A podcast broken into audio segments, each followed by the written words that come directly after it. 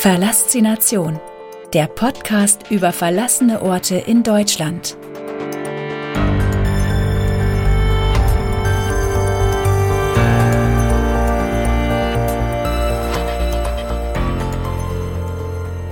Verlassene Gießerei. Nahezu unversehrt und riesengroß. Dieser verlassene Ort war einst eine Stahl- und Edelstahlformgießerei, die in dieser Region lange Zeit nicht die einzige war. Sie sollte sich jedoch gegen die Konkurrenz durchsetzen und konnte somit am Ende auf eine über 100-jährige Unternehmensgeschichte zurückblicken. Kurz nach Sonnenaufgang treffe ich an der verlassenen Gießerei ein. Um mich herum befinden sich lauter Einfamilienhäuser. Gefühlt schauen aus jedem Fenster mehrere Augenpaare auf mich herab und warten nur darauf, dass ich irgendwas Falsches mache. Ich vermute mal, dass ich nicht der Einzige bin, der sich hier genauer umschauen möchte. Ich entschließe mich, schnell aufzubrechen, bevor ich hier noch mehr Aufmerksamkeit auf mich ziehe. Mit Kamera, Taschenlampe und allerhand anderer Utensilien fällt man halt überall auf. Die Schranke der Einfahrt ist geöffnet. Das Gelände scheint riesig zu sein. Ich muss mir nun erstmal einen Überblick verschaffen. Links von mir geht es zwischen zwei Hallen entlang auf einen weiteren großen Hof. Ich mache ein paar Fotos und setze meine Erkundung fort. Relativ schnell fällt hier auf, dass es so gut wie gar keine Graffitis oder Schmierereien gibt. Selbst die meisten Fensterscheiben sind noch ganz. Scheinbar liegt hier wirklich ein fast unberührter, verlassener Ort vor mir. Die Spannung steigt. Das Gelände zieht sich ewig weit. Ich laufe in Richtung der ehemaligen Parkplätze und Lieferzonen.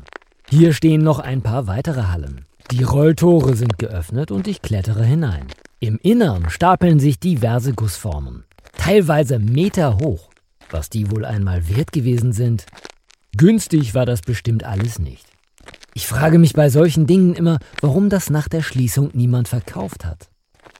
Als nächstes laufe ich von dem großen Innenhof in eine Art Werkstatt, denn auch hier sind alle Tore geöffnet. Hier herrscht totales Chaos. Hier haben wohl doch schon irgendwelche Menschen gewütet. Es ist mir völlig unverständlich, warum man sich an solchen Orten so verhalten muss. Trotzdem ergeben sich durch die verschiedenen Gegenstände und das Licht wunderschöne Motive. Man kann trotz des Chaos noch erkennen, wie die Menschen hier früher einmal gearbeitet haben müssen. Von dieser Werkshalle führt mich mein Weg rüber in die großen Produktionshallen. Der Boden ist von Anfang an mit Asche, Sand und Dreck bedeckt. Wenn man die Augen zumacht, sich den Geruch wegdenkt und Wellenrauschen einspielt, könnte man meinen, man wäre am Meer. Links und rechts sind gemauerte Abgrenzungen, die man mit schweren Vorhängen verschließen konnte. Ich vermute, dass hier einmal drin geschweißt worden ist. An der Decke sind Schienensysteme und Kräne aufgehängt. Es ist offensichtlich, dass hier schwere körperliche Arbeiten durchgeführt wurden. Auf einem Schild steht geschrieben, dass hier noch 2018 gearbeitet worden ist. Irgendwann habe ich auch die großen Produktionshallen komplett erkundet. Ich kann diese ganzen Eindrücke gar nicht in Worte fassen. Es war einfach zu viel. Hier könnte ich auch noch ein zweites und drittes Mal vorbeischauen und würde bei jedem Besuch neue Dinge entdecken können. Ich habe leichte Kopfschmerzen und ein seltsames Gefühl im Mund. Was auch immer da in der Halle herumfliegt, sonderlich gesund ist es vermutlich nicht.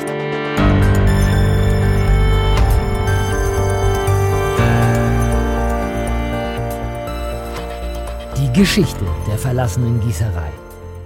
Das verlassene Eisenwerk war eine Stahl- und Edelstahl-Formgießerei, die überwiegend mit legierten Werkstoffen gearbeitet hat.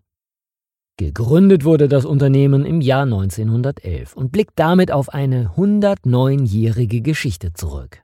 Die Gießerei stellte Stahlgussteile her und belieferte nationale und internationale Kunden. Diese Teile wurden unter anderem auf hoher See, in Kraftwerken und in der Erdölförderung eingesetzt. Viel mehr lässt sich aktuell über die Geschichte der alten Gießerei nicht herausfinden. Fest steht, dass das Unternehmen ab dem Jahr 2016 immer wieder in finanzielle Schieflage geriet, mehrmals umfirmierte und schließlich im Jahr 2018 endgültig liquidiert worden ist. Seitdem ist die alte Gießerei ein weiterer, wunderschöner, verlassener Ort im Ruhrgebiet.